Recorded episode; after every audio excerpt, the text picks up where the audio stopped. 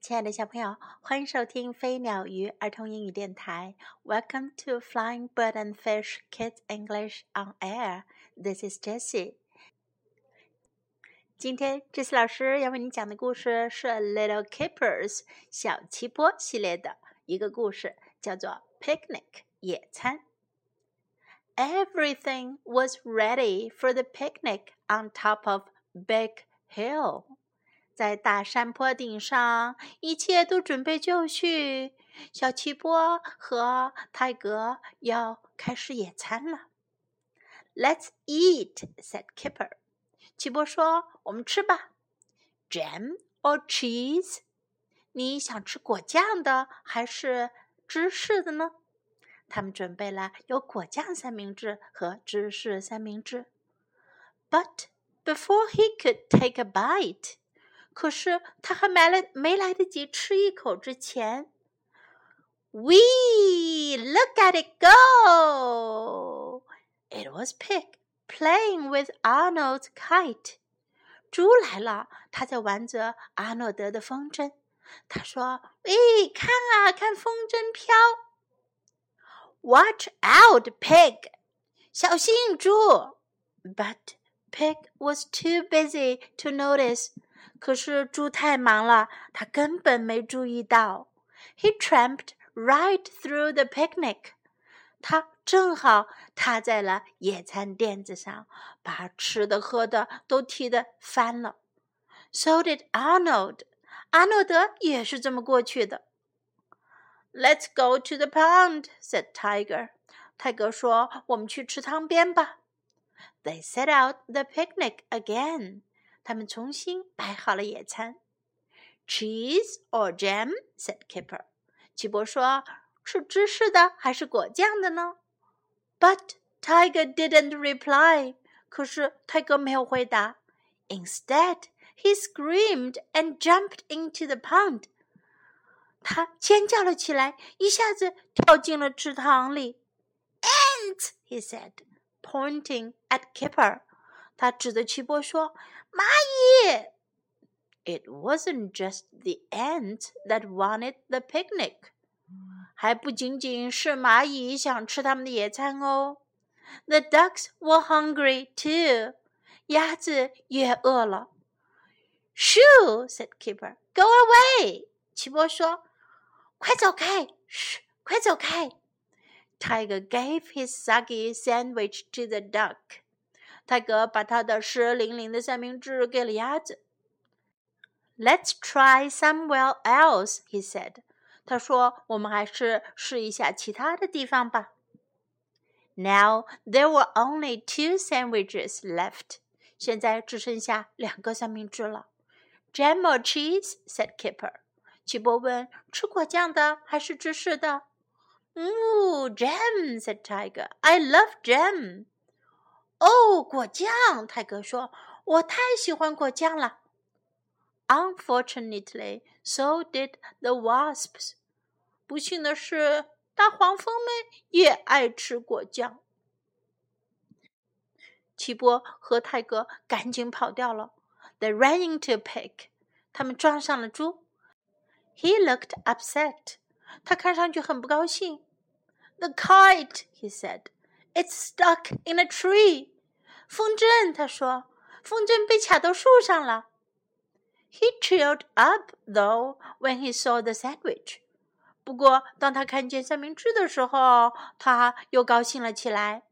The last sandwich，最后一块三明治了。Ooh, is that going spare? He said, and stuffed it into his mouth all in one go. 哦，这三明治是不是没人吃的？他说，一下子就拿起了三明治，塞到了嘴巴里，一口吃完了。Kipper was cross, but not quite as cross as Tiger. 齐波很生气，可是还没有泰格那么生气呢。When they had calmed down, Pig led them to the place where Arnold's kite was stuck. 当他们平静下来，猪领他们来到风筝被卡住的地方。They all shook the tree， 他们一起来摇晃大树。Down came Arnold's kite，阿诺德的风筝掉了下来。And down came lots and lots of big red shiny apples。 一起下来的还有好多好多大大的、红红的、闪亮的苹果。There were more apples than they could eat。这么多的苹果，他们可都吃不完了。在今天这个故事当中，我们可以学到几句很有用的表达。Let's eat，我们吃吧，我们开吃吧。Let's eat，Let's eat。Jam or cheese，要果酱还是芝士的？如果让别人选择的话，我们就可以用 or 或者 jam or cheese。jam or cheese? Watch out, 小心. Watch out, watch out. Let's go to the pond. 我们去池塘边吧。Let's go to the pond. Let's go to the pond. Go away. 走开。Go away. Go away. Let's try somewhere else. 我们试试其他地方吧。Let's try somewhere else. Let's try somewhere else. I love jam. 我喜欢果酱。I love jam. I love jam. Now let's listen to the story once again. Picnic. Everything was ready for the picnic on top of Big Hill. Let's eat, said Kipper. Jam or cheese? But before he could take a bite, Whee! Look at it go! It was Pig playing with Arnold's kite. Watch out, Pig! But Pig was too busy to notice. He tramped right through the picnic. So did Arnold. Let's go to the pond, said Tiger.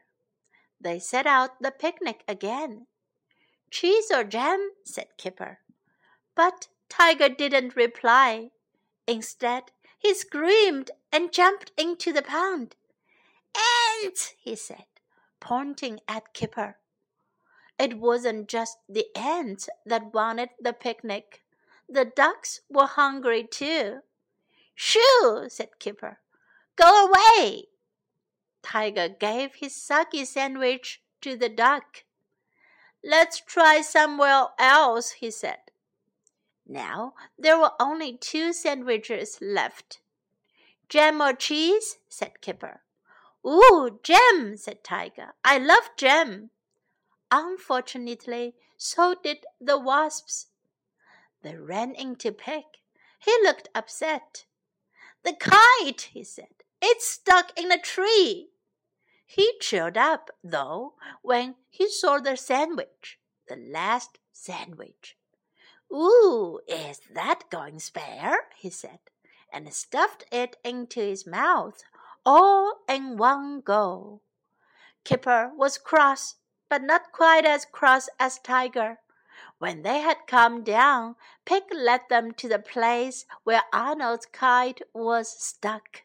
They all shook the tree down came Arnold's kite, and down came lots and lots of big, red, shiny apples. There were more apples than they could eat. The end of the